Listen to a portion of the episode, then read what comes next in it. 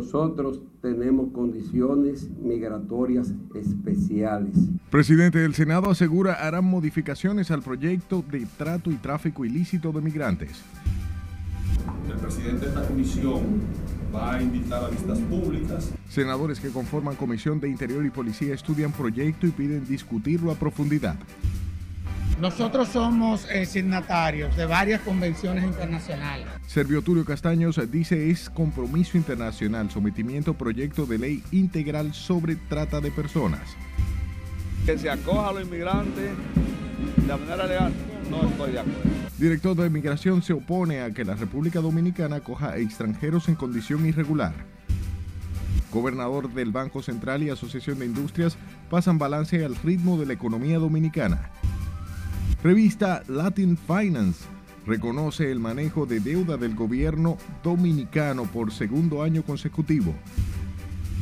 La solución a este conflicto está en las manos del presidente de la República. Colegio Médico asegura se cumplen en su totalidad paro contra ARS, pacientes pagan los platos rotos. Yo le pido que no hagan como hacen con los otros casos. Y en el sector el almirante no pierden la fe esperan que el niño Freiner desaparecido hace hoy seis días regrese a su hogar.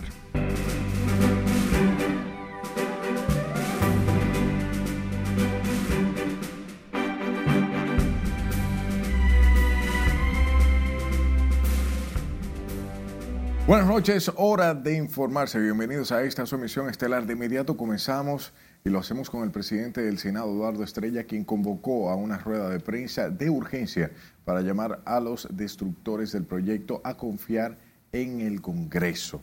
Con la información, nuestro compañero Nelson Mateo.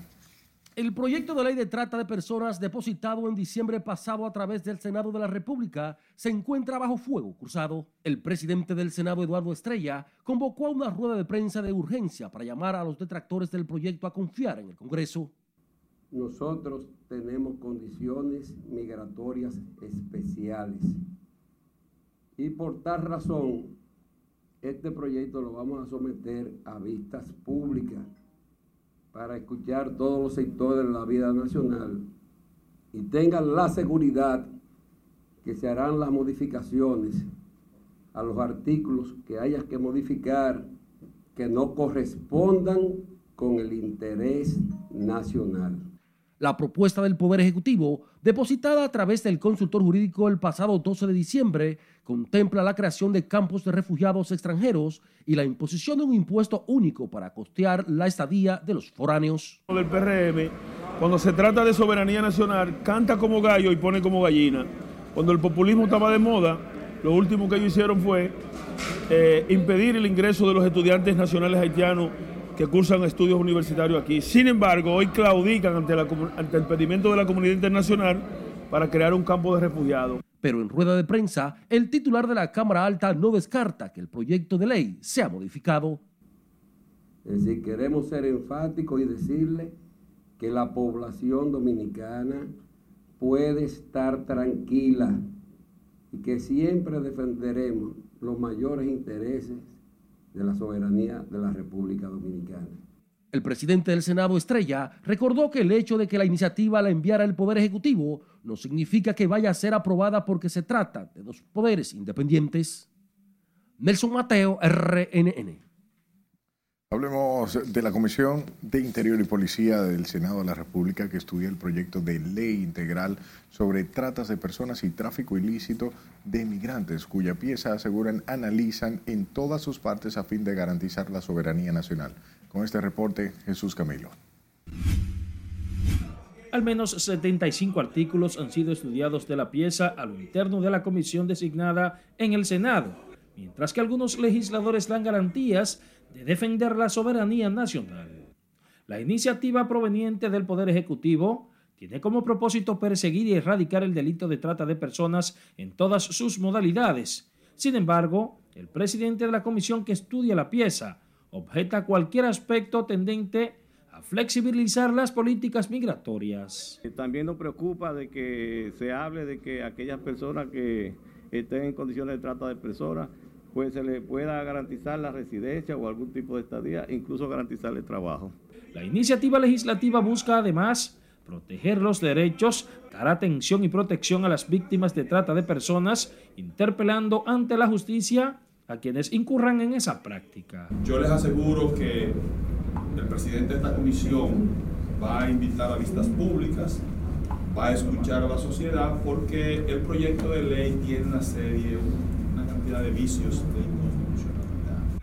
El proyecto de ley fue introducido en la Cámara Alta el 12 de diciembre del 2022, el cual establece una pena apropiada y propicial al ilícito penal cometido por las personas involucradas. Jesús Camilo RNN. Y el vicepresidente ejecutivo de la Fundación Institucionalidad y Justicia, Servio Tulio Castaños, explicaba que el proyecto de ley integral sobre la trata de personas, explotación y tráfico ilícito de migrantes sometido por el Poder Ejecutivo al Congreso Nacional responde a un compromiso internacional asumido por el país al firmar la Convención del Palermo de 2006. El también abogado aseguró que se abrían, se abrían o bien se abrirán los debates para conocer propuestas de diferentes sectores. Nosotros somos eh, signatarios de varias convenciones internacionales. Una del 1951, otra del año 1977 y la última fue la Convención de Palermo del 2006, que nos obliga a asumir desde el punto de vista legislativo una serie de compromisos. ¿Qué es lo que está pasando? Que todos los países que firmaron esa convención instrumentaron una ley modelo. ¿Qué es lo que ha hecho el Ejecutivo? Remitir al Congreso lo que como compromiso desde el punto de vista internacional nosotros asumimos. Que ella anunció el presidente del Senado que eso se va a someter al debate. Yo creo que de eso es de lo que se trata el Ejecutivo como obligación, habiendo asumido en convenciones internacionales, lo que hace es que remite al órgano competente, que es el Congreso Nacional, una propuesta normativa. Ahora en el Congreso Nacional, cualquier preocupación que pueda tener cualquier sector, nada, ese es el escenario.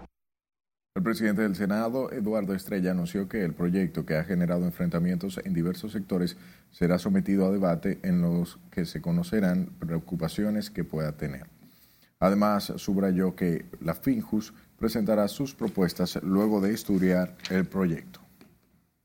Mientras que el director de Migración aseguró este jueves que estudiará el proyecto de ley integral sobre la trata de personas, explotación o tráfico ilícito de migrantes que se encuentra en fase de estudio en el Senado de la República, aunque adelantó que no está de acuerdo con el acceso masivo de ilegales al país. Scarlett Richardo con más detalles.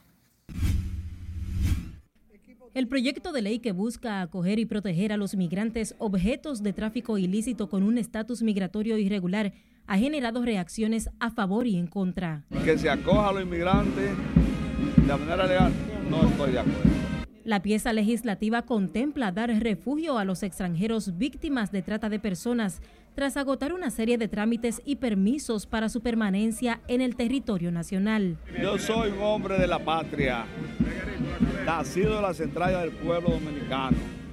Defiendo la institucionalidad, defiendo la soberanía nacional. Ese es mi norte. En este momento estoy pidiendo el proyecto de ley porque de verdad que las funciones que tengo y el trabajo arduo que tiene estudiar no me ha permitido estudiarlo. Voy a estudiarlo y tan pronto lo estudie, entonces emito mi opinión. Por otro lado, el director de Migración también se refirió a los trabajos de interdicción contra los haitianos ilegales y los casos de cólera que han incrementado en el país. Nosotros no tenemos control de la otra parte de la frontera que por dentro es la persona ilegal. Entonces yo eh, le atribuyo al, al brote, a la persona que trae el brote, a lo que entra por los puntos ilegales. Cuestión que no es competencia de nosotros, yo no tengo control de la frontera, el control de la frontera la tienen otros organismos. Según Venancio Alcántara, mensualmente deportan entre 20 y 22 mil haitianos a su país de origen. El director de Migración aseguró que continúan los operativos para detener y deportar a los extranjeros indocumentados con intervenciones en todo el país. Es Carelet Guillardo, RNN. Ante la aprobación de la primera lectura del Código Penal sin las causales, los colectivos feministas se preparan para radicalizar la lucha de la despenalización del aborto en circunstancias especiales ahora en las calles. Con estos detalles, María Ramírez. Nosotros estamos en eso, nosotros vamos para la calle. Para estas organizaciones, lo aprobado en primera lectura en el Senado de la República es un retroceso en materia de derechos y dignidad de la mujer. Por ello advierten que radicalizarán sus métodos de lucha en procura de que el Código Penal sea garante de derechos. Nosotros vamos para la calle, así mismo como hicimos un campamento que duró más de tres meses frente al Palacio Nacional, nosotros vamos para la calle, porque es un asunto de salud, es un asunto de vida, es un asunto de derechos. Y el Congreso va a tener de frente a una parte de la población y a las organizaciones de mujeres y vamos a seguir de frente con relación al Código Penal. A través de las redes sociales, diversos colectivos que respaldan las causales han mostrado su inconformidad. Porque en el Código Penal definimos cuáles son esas conductas que como sociedad vamos a sancionar y por ende cuáles vamos a permitir. Si nosotros de verdad queremos transicionar hacia una sociedad menos violenta, tenemos que formar mejores seres humanos. El código que quiere aprobar el Congreso permite ejercer violencia impunemente contra nuestros niños y niñas, disfrazándola de disciplina. La activista feminista Sergia Galván fue una de las que alzó su voz. A través de Twitter dijo que la sanción del código es un día sombrío para las mujeres. En la sociedad civil el tema también ha generado diversas reacciones. Eso debe ser un reflejo en la norma. Y no podemos hablar de un Estado democrático y de derechos cuando vemos que las mujeres, su dignidad y sus derechos siguen siendo excluidos y marginados. Las mujeres seguimos siendo invisibilizadas y ese reflejo de la discusión que se lleva a cabo ahora en el Código Penal.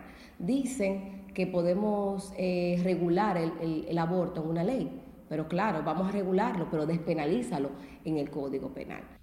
Las tres causales se han convertido durante años en el centro de las discusiones de un nuevo Código Penal que contempla al menos 37 nuevos tipos del delito. El Senado debe conocer al proyecto en segunda lectura y, de ser aprobado, enviado a la Cámara de Diputados. Margaret Ramírez, RNN. El código aprobado sin las causales en el Senado encontró rechazo de los neoliberales del Congreso Nacional, incluyendo algunos oficialistas. Con más, Nelson Mateo.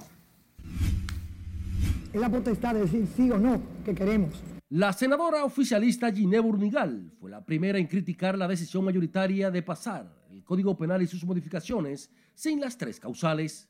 Sí, porque tienen miedo. Tienen miedo, tienen miedo, van a perder votos en las elecciones. Apoyar a las mujeres. Sí, y tienen miedo los senadores, muchos más. Tienen miedo a las iglesias. Entonces sería el propio gobierno. Y hay muchos sacerdotes, muchos, que están con nosotros, como el Papa. Pero el presidente del Senado entiende que ese poder del Estado votó por conciencia y ha pegado a la Constitución y el artículo 37. Que en la aprobación del Código Penal votaron senadores de toda la bancada política, de todas, representadas en el Senado de la República. Entonces, es la opinión del Senado que casi todos estamos seguros y esperamos que va a ser ratificada en segunda lectura en la próxima semana.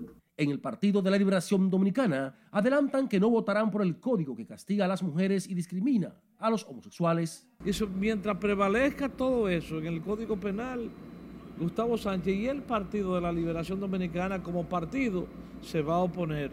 Ahora bien, hay otro tema que, que el PRM lo contaminó, que es la discriminación pero Soraya Suárez del PRM asegura que lo aprobado en la Cámara Alta es el código posible.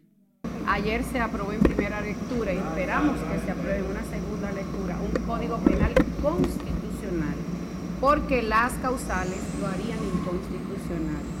Eh, las amigas feministas tienen todo el derecho a marchar y que sean protegidas, pero ellos no pueden exigirnos ni pedirnos a nosotros, los que hacemos las leyes, que violemos la constitución aprobado en primera lectura, el titular del Senado asegura que la norma penal será acogida en segunda lectura junto a sus más de 60 nuevos tipos penales. Nelson Mateo, RNN. Hablamos del presidente Luis Abinader, quien encabezó esta noche el panel Progreso y Liderazgo, Colaboración Pública y Privada para los retos del siglo XXI, donde resaltó los retos y desafíos enfrentados por el gobierno en procura de garantizar desarrollo y bienestar para la población. Nuestra compañera Catherine Guillén con más.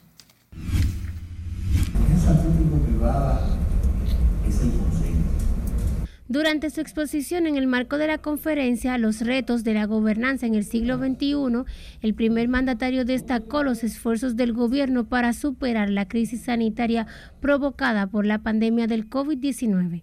De igual manera, calificó como clave acercar a la gente a las políticas públicas para mejorar el bienestar de la gente. Pero principalmente también, en esa convivencia social que logra que la gente participe en la decisión del gobierno, que la gente se siente confiada, y es lo que todo el mundo quiere, sentirse confiado, ser parte, ser parte de, de esas, eh, de esas territorias y ser parte también de lo que está haciendo su gobierno. El presidente Abinadel propugnó además por el fortalecimiento a la alianza público-privada para lograr mayor desarrollo y cohesión social como garantía al Estado social y democrático. Creo que, que, discutir que, si la alianza público-privada es positiva o no, pero, por Dios, es obvio. Claro, eso tienen que ser alianzas, no complicidad. Tienen que ser alianzas para desarrollar, para trabajar juntos para respetar el Estado de Derecho. Eso es lo que nosotros el mandatario abogó además por continuar fortaleciendo la transparencia en la administración pública. En el evento participaron el expresidente de España, Felipe González, del Consejo de América Móvil, Carlos Slim Domit, y el regente de UNIBE, Abraham Hasuri, entre otras personalidades. Catherine Guillén, RNN.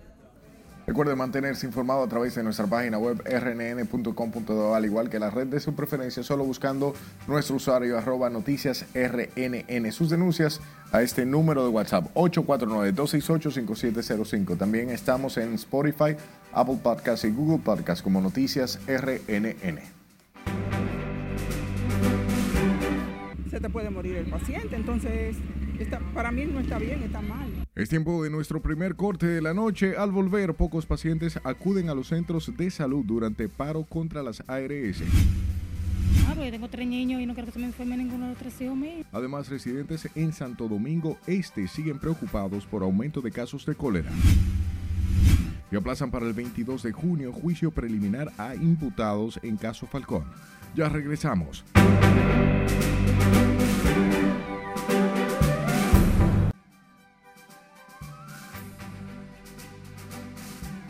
La esperanza de encontrar más supervivientes se desvanece este jueves en las zonas afectadas por el potente terremoto en Turquía y Siria, uno de los más mortíferos en décadas en la región, con más de 21.000 fallecidos. Nos cuenta más Catherine Guillén en el resumen internacional. Gracias, muy buenas noches. Los equipos de rescate continúan la búsqueda de miles de personas que se sospechan están atrapadas entre los escombros, pero el optimismo mengua ante las gélidas temperaturas y la superación del plazo de 72 horas que se consideran crucial para salvar vidas.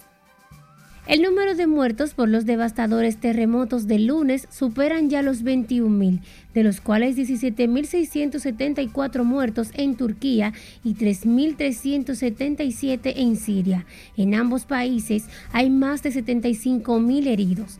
En Turquía, más de 100.000 miembros de equipos de salvamento y del ejército están movilizados para rescatar a los supervivientes, pero el tiempo invernal, el grado de destrucción y la amplitud de la zona afectada complica los trabajos. Los actos de violencia armada contra las escuelas en Haití se han multiplicado por nueve en un año, durante el que se han registrado tiroteos, saqueos y secuestros en un contexto de aumento de la inseguridad y disturbios que comienzan a paralizar el sistema educativo del país, según denunció este jueves la UNICEF. La Policía Nacional del Perú desplegó este jueves cerca de 10.000 agentes en el centro histórico de Lima, donde el principal sindicato de trabajadores del país convocó a una nueva movilización para exigir la renuncia de la presidenta Dina Boluarte y el adelanto de las elecciones para 2023. Las autoridades nicaragüenses expulsaron este jueves a Estados Unidos a un grupo de 222 presos políticos, incluidos cinco sacerdotes a quienes inhabilitaron de por vida para ejercer cargos públicos o de elección popular. Los 222 prisioneros nicaragüenses, entre ellos siete que intentaron disputar la presidencia al actual mandatario Daniel Ortega, fueron expulsados a Estados Unidos por traidores a la patria, según detalla la sentencia de un tribunal de apelaciones de Managua. Meta levantó este jueves el veto a las redes sociales de Facebook e Instagram de Donald Trump luego de una prohibición de dos años a raíz de sus comentarios antes, durante y después de la toma del Capitolio el 6 de enero de 2021. Sin embargo, y en los primeros momentos tras esa decisión, el candidato a las primarias republicanas para la presidencia de 2024 aún no ha escrito nada en estas plataformas. Finalizamos este recorrido internacional con el ambiente para la permanencia de TikTok en Estados Unidos que está cada vez más enrarecido. El presidente Joe Biden no ha decidido sobre su salida del país, aunque no tiene la aplicación en su celular. TikTok, la aplicación responsable de que veamos millones de videos un poco tontos, es propiedad de ByteDance, una compañía a la que el gobierno de Estados Unidos acusa de tener vínculos con el Partido Comunista de China. El país asiático es el dueño del globo espía que cruzó Estados Unidos la semana pasada y que fue derribado. Estados Unidos teme que TikTok sea utilizado para capturar datos sensibles de los ciudadanos estadounidenses. Hasta aquí las noticias internacionales de esta noche. Paso contigo. A propósito de las informaciones internacionales, se encuentra sepultado el cadáver de una dominicana que había sido reportado como desaparecido en Jersey City. Se trata de Luz Hernández, de 33 años, quien no se presentó a su lugar de trabajo el pasado lunes, lo que activó la búsqueda de la mujer quien fue encontrada en una fosa a poca distancia de su residencia en territorio estadounidense. Los familiares de la Oxisa aseguran que el principal sospechoso del asesinato es el padre de sus tres hijos que ahora queda, quedan en la orfandad. De acuerdo a las informaciones, la mujer temía por su vida y había confesado que se sentía intimidada por su verdugo. Sin embargo, las autoridades investigan el caso. Hablamos del primer día de huelga convocada por los médicos en contra de las administradoras de riesgos de salud, que se vio reducida la asistencia de pacientes a los centros médicos privados.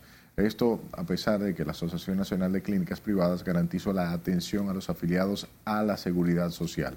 Silencia aquí nos realizó un recorrido por las clínicas de la capital y nos tiene la historia. Pagué mi consulta porque necesito atenderla, la niña está enferma.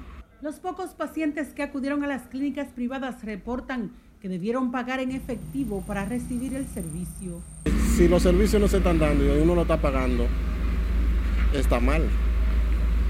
No hay, no hay que buscar quinta pata al gato ni decirle a la gente lo que, lo que es real, porque si uno paga su seguro, tienen que darle los servicios.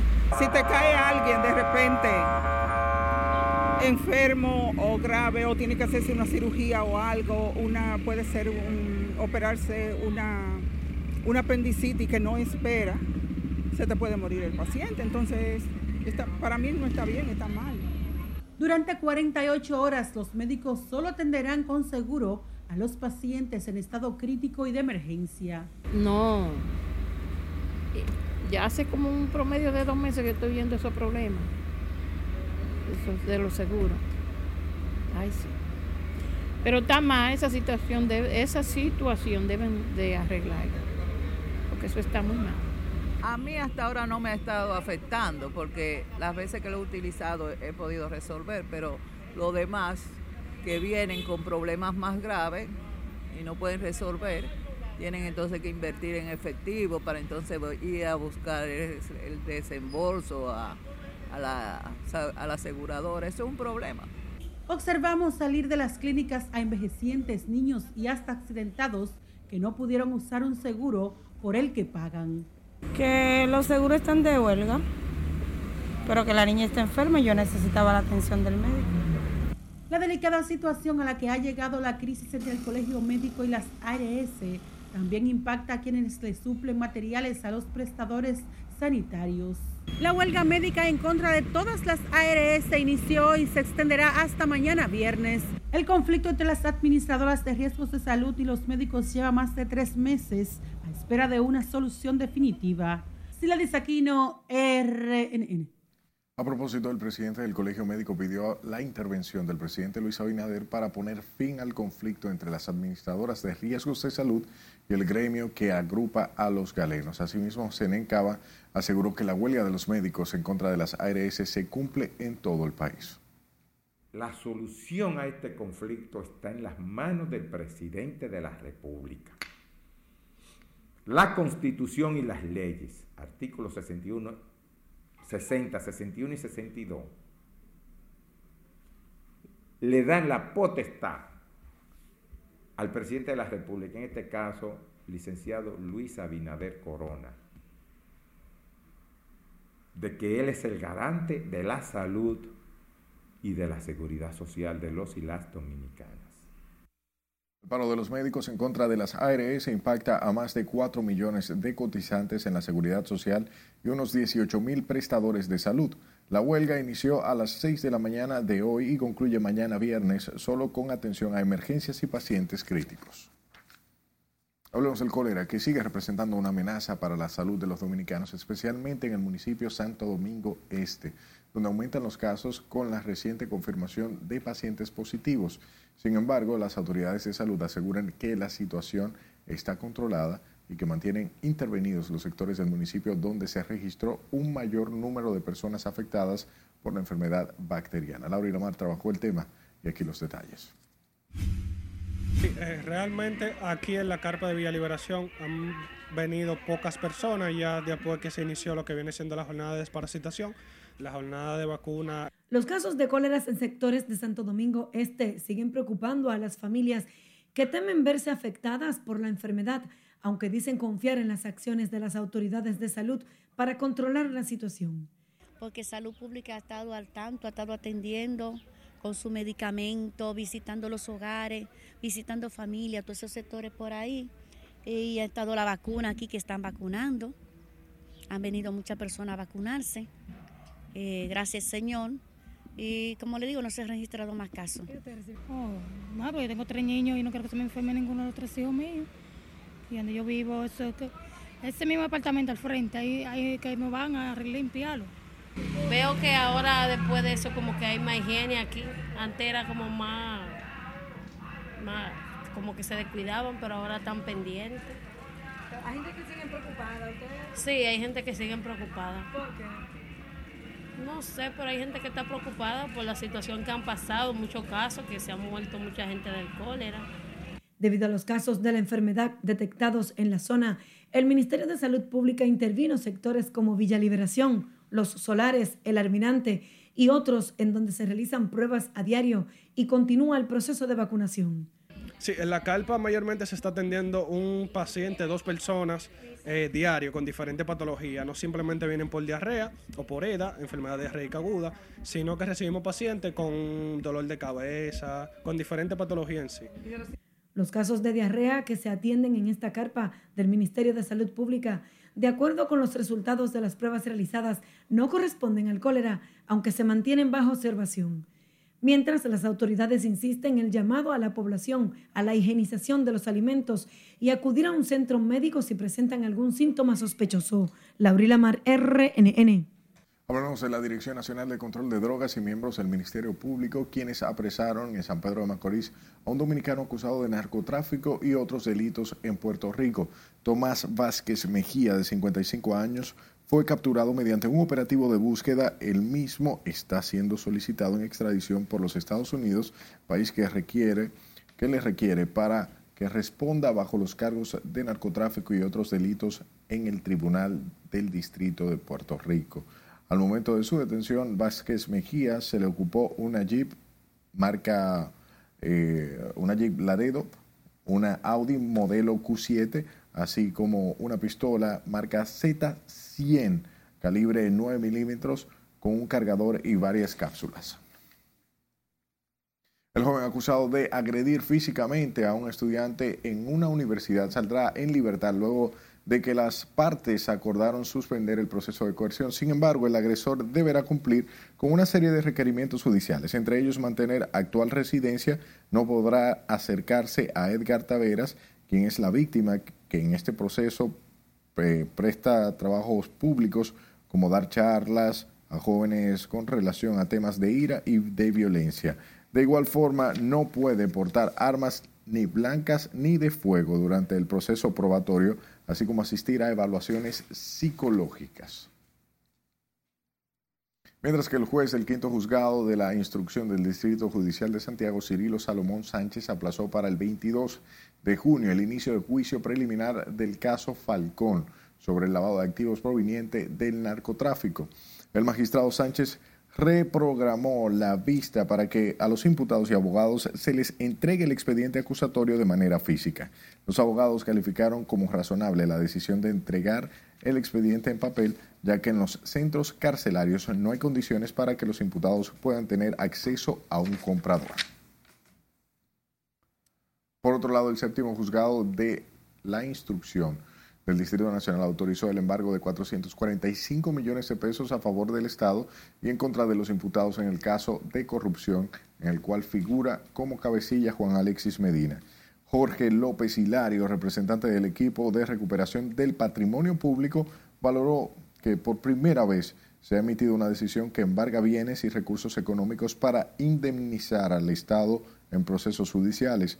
La decisión fue tomada por el juez David Timoteo Peguero quien también dispuso recientemente enviar a juicio de fondo a todos los implicados que no llegaron a un acuerdo con el Ministerio Público.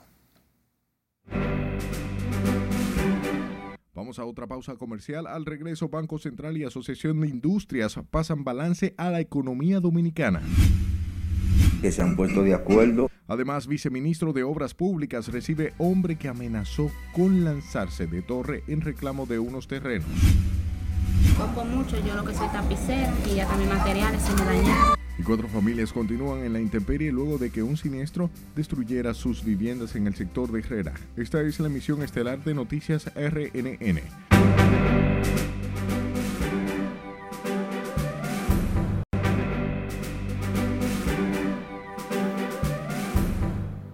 Gracias por darnos de su tiempo. Hablamos del presidente Luis Abinader, que encabezó este jueves la inauguración del Centro Logístico de Distribución y Producción de Plaza Lama en San Luis, Santo Domingo Este, con una inversión privada de 71 millones de dólares que busca eficientizar y dinamizar los procesos. Con más detalles, Laura Mar. El presidente Abinader continúa apostando a la inversión privada para la generación de empleos y el desarrollo económico del país. Seguimos su ejemplo de continuar trabajando día a día junto a nuestros colaboradores para hacer de nuestra empresa la preferida de todos los dominicanos. Con este centro que generará más de 500 empleos directos, el grupo empresarial busca además aumentar la producción nacional en diferentes renglones, aseguraron ejecutivos del grupo Lama. La estrategia que ha asumido nuestro grupo de empresas para los próximos años incluye la eficiencia y dinamismo de los procesos, con la meta final de satisfacer a nuestros clientes. Los directivos del proyecto explicaron también que el centro está compuesto por una sesión de producción y otra de distribución y buscan mejorar el control de calidad y estandarización de los productos, optimizando el servicio brindado a través de operaciones centralizadas, la correcta manipulación de alimentos, entre otros. Seguimos trabajando para darle al consumidor dominicano la opción a la hora de cubrir sus necesidades con la visión y el trabajo que nos legaron nuestros padres. Mario Lama, presidente del Consejo de Grupo Lama, dijo que este nuevo centro estará fortaleciendo la distribución de los rubros agrícolas y de la industria nacional.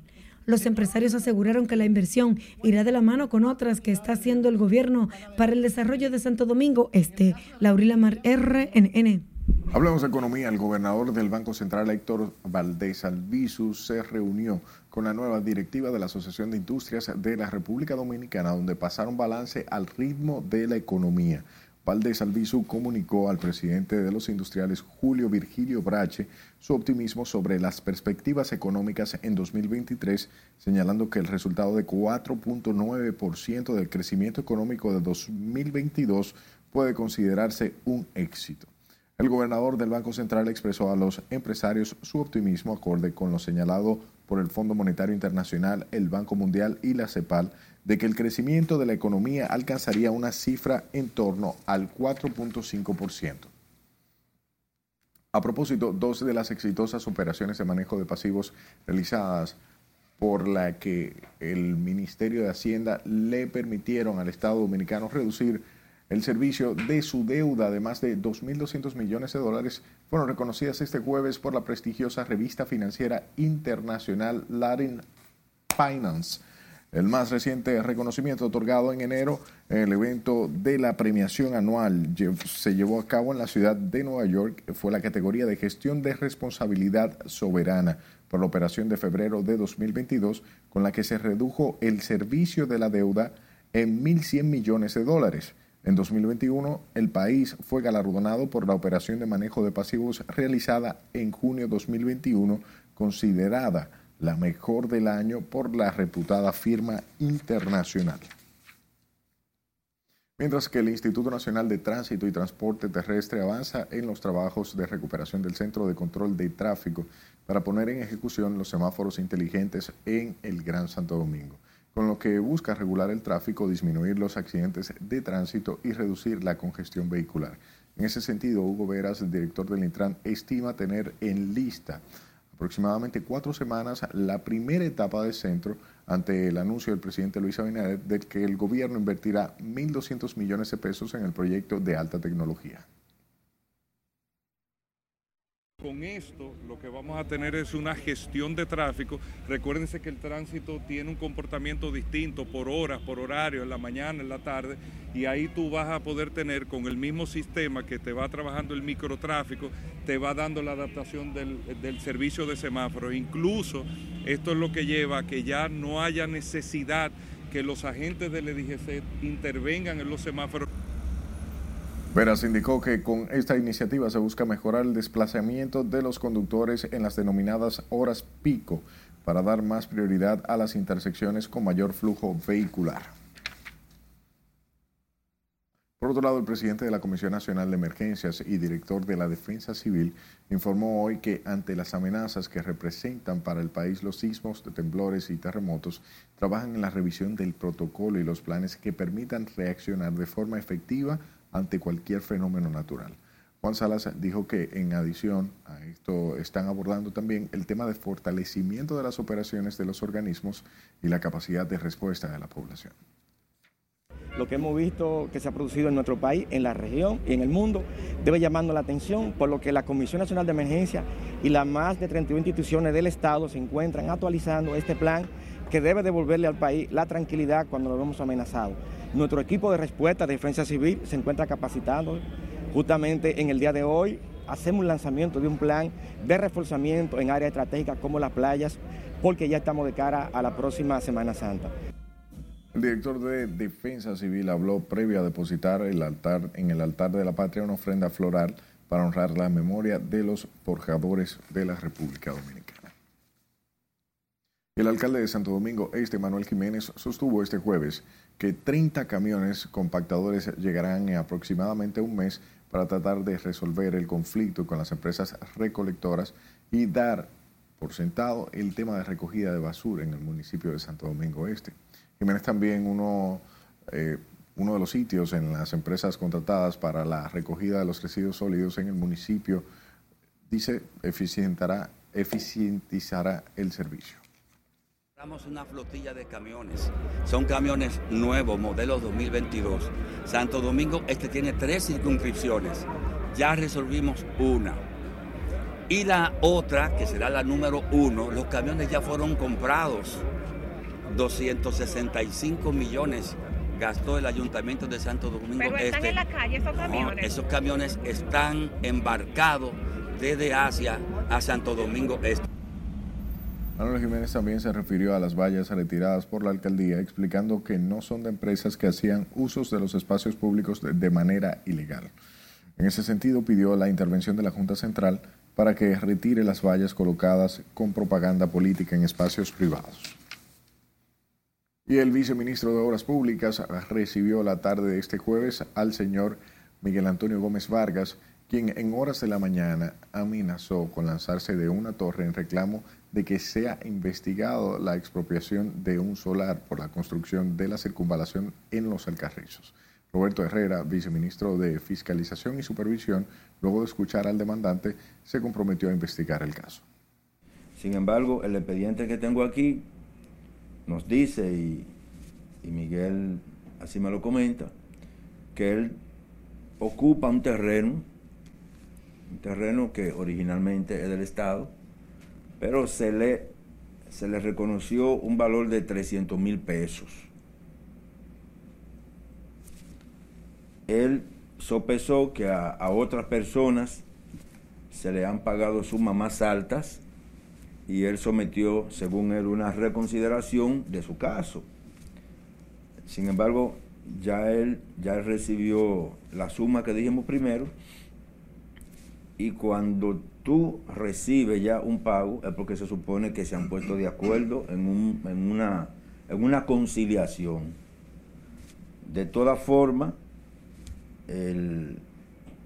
vamos a enviar el expediente a hacer una investigación con unas razones que él que él entiende hay que considerar. Los 423 metros se me iba una parte. Entonces yo concilié, cogí a los 300, se me iba a hacer una revaluación por la por la otra parte que me faltaba, pero no yéndose a la casa entera. Ahora sucede que se me va la casa entera y no se me hizo la, ni siquiera la revaluación por la primera parte, entonces ahora se me va el terreno entero. Y antes no se iba entero. El solar está dentro de los trabajos de construcción de la avenida de la circunvalación en el municipio Los Alcarrizos. Como forma de reclamo, Gómez Vargas subió la mañana de este jueves a una de las torres en el sistema eléctrico del Estadio Quisqueya, llamando la atención de organismos de socorro y de medios de la prensa. Al menos cuatro familias se encuentran a la intemperie luego de que un voraz incendio afectara sus viviendas producto de un cortocircuito en el sector Buenos Aires de Herrera en Santo Domingo Oeste. Nuestro compañero Jesús Camilo se trasladó al lugar y nos trae la historia en directo. Adelante.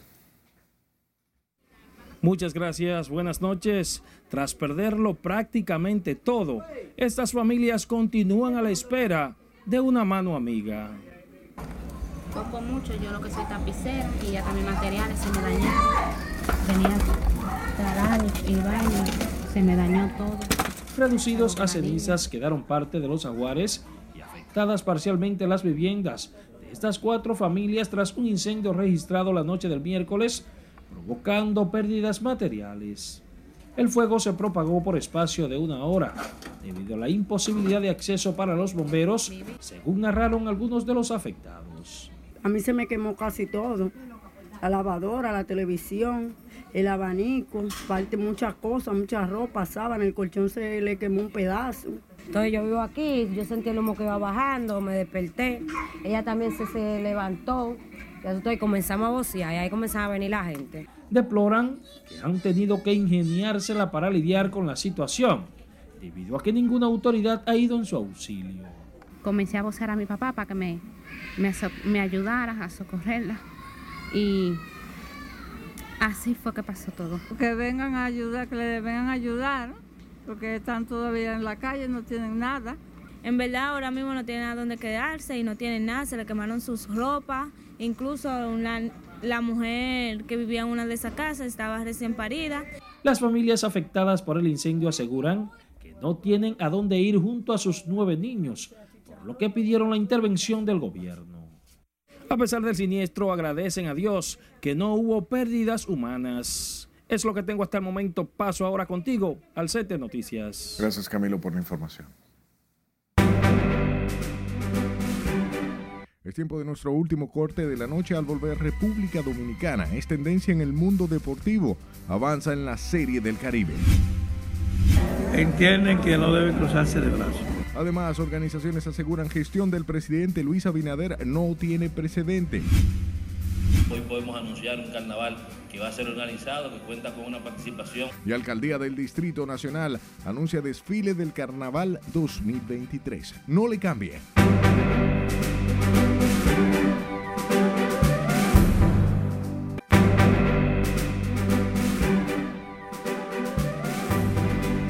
Saludos, muy buenas noches. Iniciamos la entrega deportiva hablando de la Serie del Caribe República Dominicana que logra una victoria única.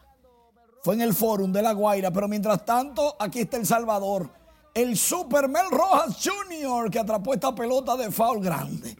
Kevin Gutiérrez conectó cuadrangular para ponerle la tapa al pomo en el séptimo episodio. Ya ganaba 7 por 2 República Dominicana. Al final, los dominicanos y los Tigres del Licey lograron una victoria sobre México. Ocho carreras por tres avanzan al juego final que será a las 7 de la noche de este miércoles, de este viernes. Y aparentemente será contra Venezuela.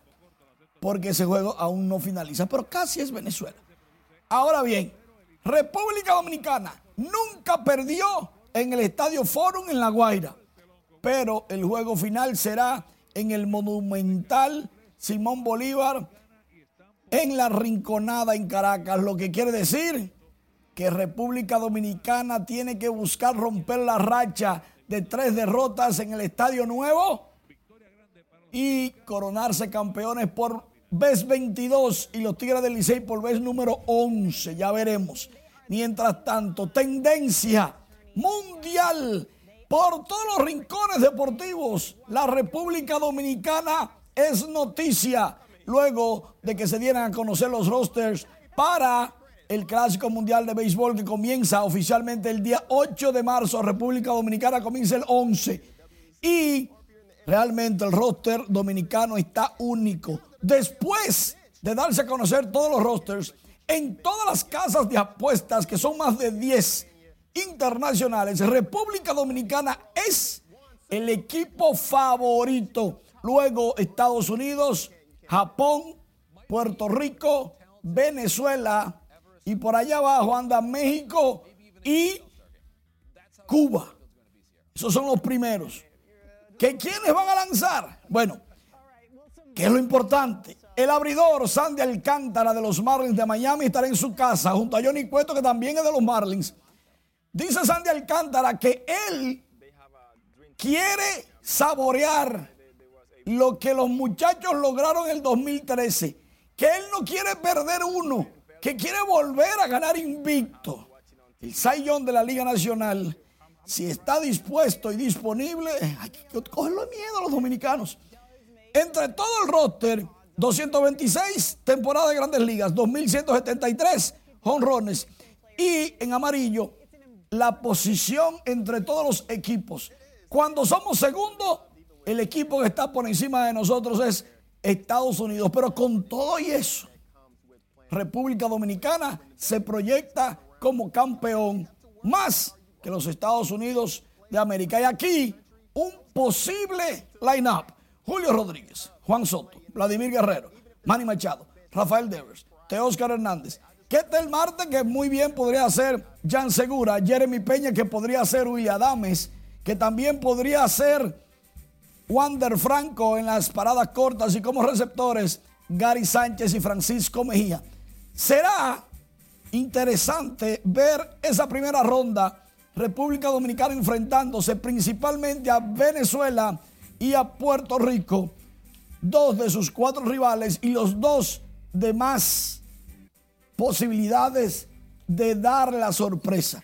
Los otros, los otros son los otros de tres equipos en el pool de República Dominicana tiene la ventaja antes de comenzar. Es el favorito. Pero en el béisbol hay que jugar. Entiendo que clasificamos, que avanzamos. Ya se pone un poquito más pesado en los cuartos de final, pero República Dominicana debe de avanzar y darle a Miami otra vez lo que se vivió dos veces anteriores, en el 13 y en el 17 una fiesta de béisbol. Perfecto. ¿Y la Serie del Caribe?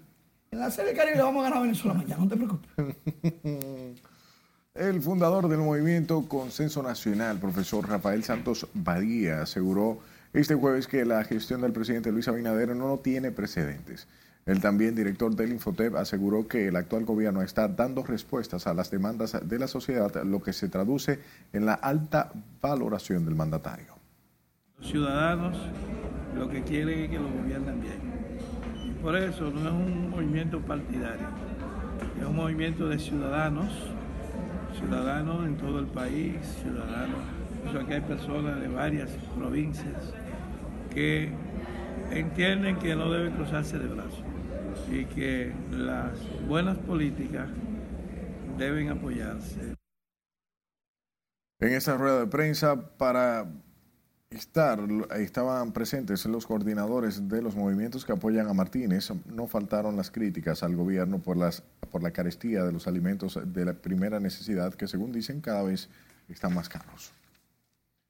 Y el director de la autoridad portuaria, Jean Luis Rodríguez, junto al ministro de Agricultura, Limber Cruz, encabezaron la inauguración del arco de aspersión para efectuar tratamientos de cuarentena en el puerto de Manzanillo, provincia Montecristi.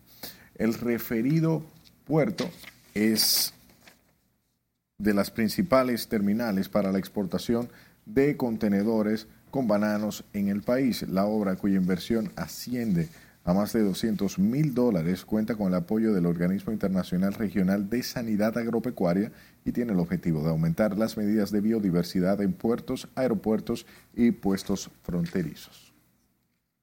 Cambiamos de tema, la Oficina Nacional de Meteorología advirtió este jueves de un oleaje anormal al norte del territorio dominicano en las costas de Puerto Plata debido al flujo del viento del noreste y una débil aguada.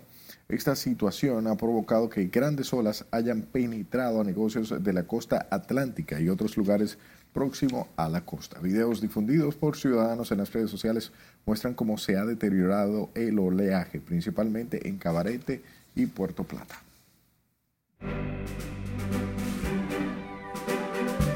Llegó el momento de conocer las informaciones del mundo artístico de la mano de nuestra compañera Ivonne Núñez. Adelante, buenas noches. Muy buenas noches. La pianista Janina Rosado, como resultado de varios años de investigación, lanzó un importante libro para músicos. Veamos más detalles a continuación. En coordinación con la Universidad Nacional Pedro Enrique Sureña y con la presencia de personalidades invitadas, la pianista Janina Rosado puso en circulación el merengue contemporáneo Manual para la base rítmica, un aporte a experimentados y estudiantes de la música. El manual tiene 82 páginas. Se puede leer en, en media hora, una hora, pero lo que yo quiero más que todo es que sea un material de consulta, de que cuando, un estudiante o un profesional que vive en Chile, Perú, no sabe cómo hacer merengue, eh, pueda acudir a esas páginas y empezar un arreglo de merengue. En el prólogo, el laureado artista Juan Luis Guerra y el maestro Peng Bianzang destacan el aporte de la pianista al acervo cultural de músicos. La alcaldía del Distrito Nacional anunció que el desfile carnavalesco 2023 se celebrará el próximo domingo 26 de febrero en la avenida George Washington de la ciudad capital. Durante el anuncio de la tradicional celebración, fueron coronados como rey y reina del carnaval Francisco Blanco y Francesca Aquino.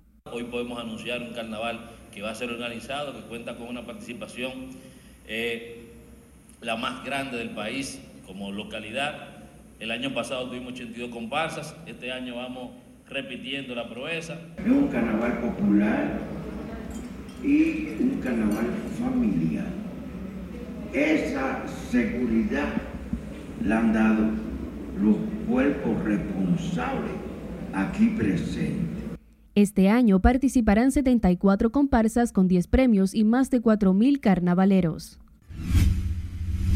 Sigue siendo la madre de mi hija, ¿entiendes? El reggaetonero Anuel confirmó que se separó de su esposa, la también cantante Yailin, quien espera una hija con él llamada Catleya.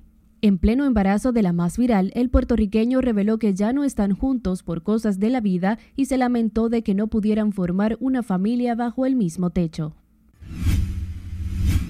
Continuando con Anuel, la modelo Melissa Valecilla, quien asegura que este es el padre de su hija, reaccionó a las declaraciones que el puertorriqueño realizara recientemente en un live de Instagram, donde negó haber tenido cualquier tipo de relación amorosa o una hija con ella. En varias historias de la red social, la mujer acusó al llamado real hasta la muerte de mentiroso, negar a su sangre y hasta advirtió de salir a desmentirlo. Creándome un tipo de peso en los hombros que a veces era demasiado. El rapero y compositor residente anunció que está escribiendo su primera película, Puerto Rico. El film será ambientado en el final del siglo XIX en la isla caribeña y se basará en la vida del revolucionario José Maldonado Román, mejor conocido como Águila Blanca, que luchó con el Ejército Libertador cubano. El veterano rapero Vico conocido como el filósofo del rap, lanzará en mayo un nuevo disco después de casi 15 años. En estos tiempos donde es grande la necesidad de contenido puro en la música, se abre una plataforma para poder continuar lo que siempre he hecho con mis canciones, tocar corazones y hacer revolución en una sociedad perdida, dijo Vico cuyo último disco fue Babilla en 2009, el puertorriqueño puso en el radar en la década de los 90 el rap en español. Hasta aquí diversión, que tengan un feliz resto de la noche. Gracias Ivonne por estas informaciones y a usted por su atención. Buenas noches.